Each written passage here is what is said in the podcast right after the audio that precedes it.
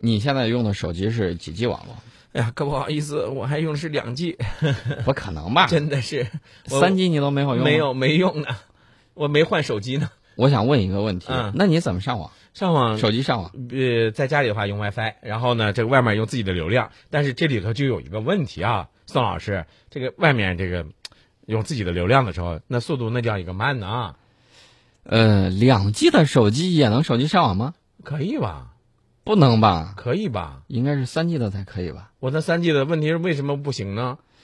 我现在用的是四 G 的，啊、你你的意思就是告诉我，你用的手机比我厉害吗？啊、不是手机比你厉害，啊我用的是这种四 G 服务。啊、但是你这个手机如果没有四 G 功能的话，那是用不了的。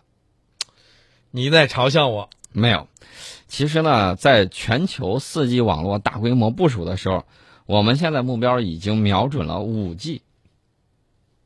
五 G 啊，我我这我现在简直很无语了，你知道吗，宋老师？没事儿，你可以马上超越我。啊嗯等到这个五 G 马上部署完之后，你你买个手机能够支持五 G 的，你一下就超越我了嗯，但是有一点，那的流量啊！ 流量最费用，流量费用，我觉得肯定会更便宜。我们慢慢说啊。嗯呃，前两天呢，在上海举办了这个二零一五世界移动大会。那么，中国移动、华为还有大唐电信这些中国企业都带来了各自的五 G 研究成果，嗯部分成果已经有了原型机的这种支撑了。嗯现在五 G 是全球的新焦点啊！六月份的时候，我记得那个国际电信联盟，它就确认了五 G 的愿景和时间表，嗯呃，把它命名为 IMT 二零二零。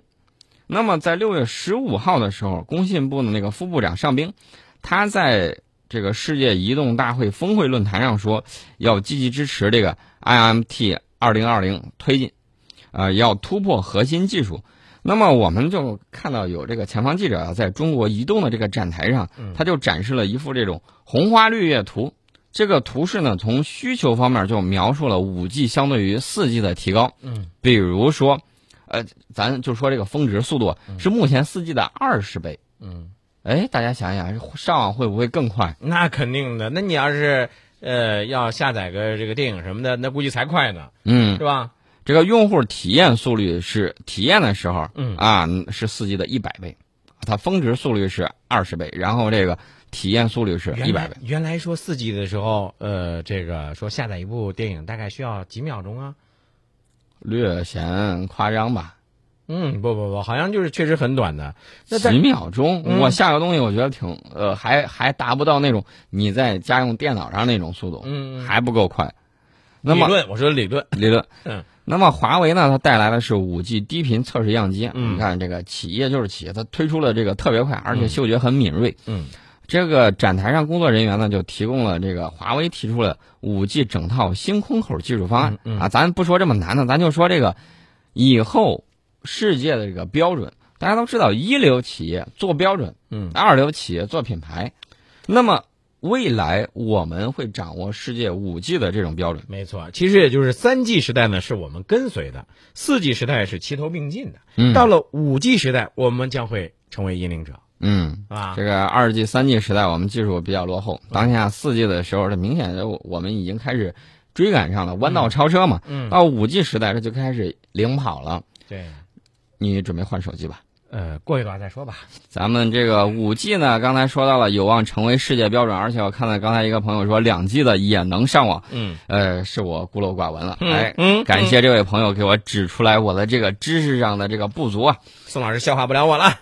呃，大家可能觉得这个五 G 到来到底能给我们带来什么？嗯这个绝对，我告诉大家，龙卷风来袭啊！嗯呃我指的是这个五 G 带给我们生活的一种夸张的比喻，不是今天真的有龙卷风啊。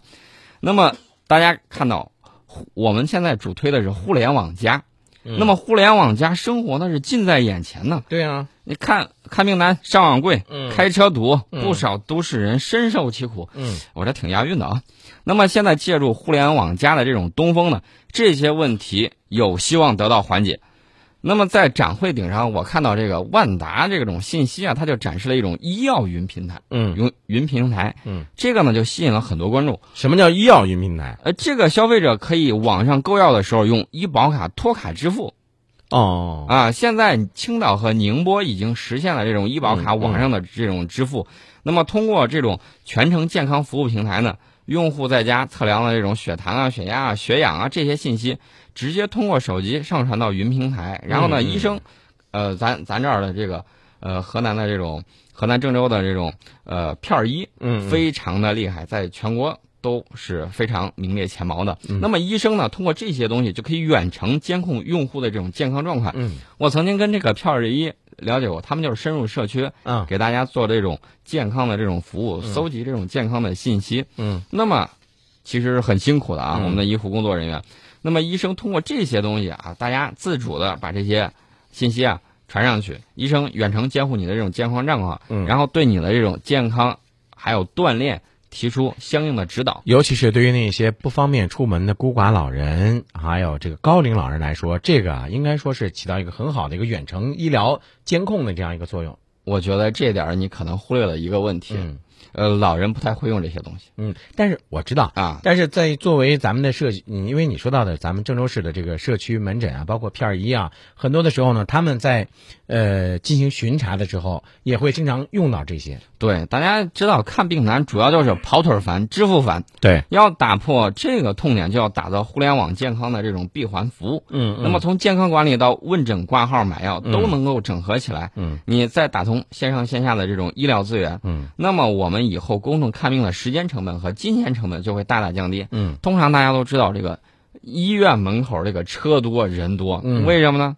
这其实就是这刚才我们说的这些问题。对对对，哎，其实你刚才你提到的这个咱们的这个五 G 啊，包括你还不是嘲笑我这是两 G 嘛，对吧？嗯，我不知道大家有没有这种感受啊，就是，呃，手机一到地铁啊，或者是一些到这个呃隧道啊，可能就感觉有点没信号了，是吧？嗯，那这个有些手机控你就觉得，嗯，哎呀，这个不太不太方便。那有没有这种能够解决的呢？呃，有这种还真有。这个中兴呢，它推出了一种，现在不是叫 WiFi 吗？嗯嗯它叫 ZFi。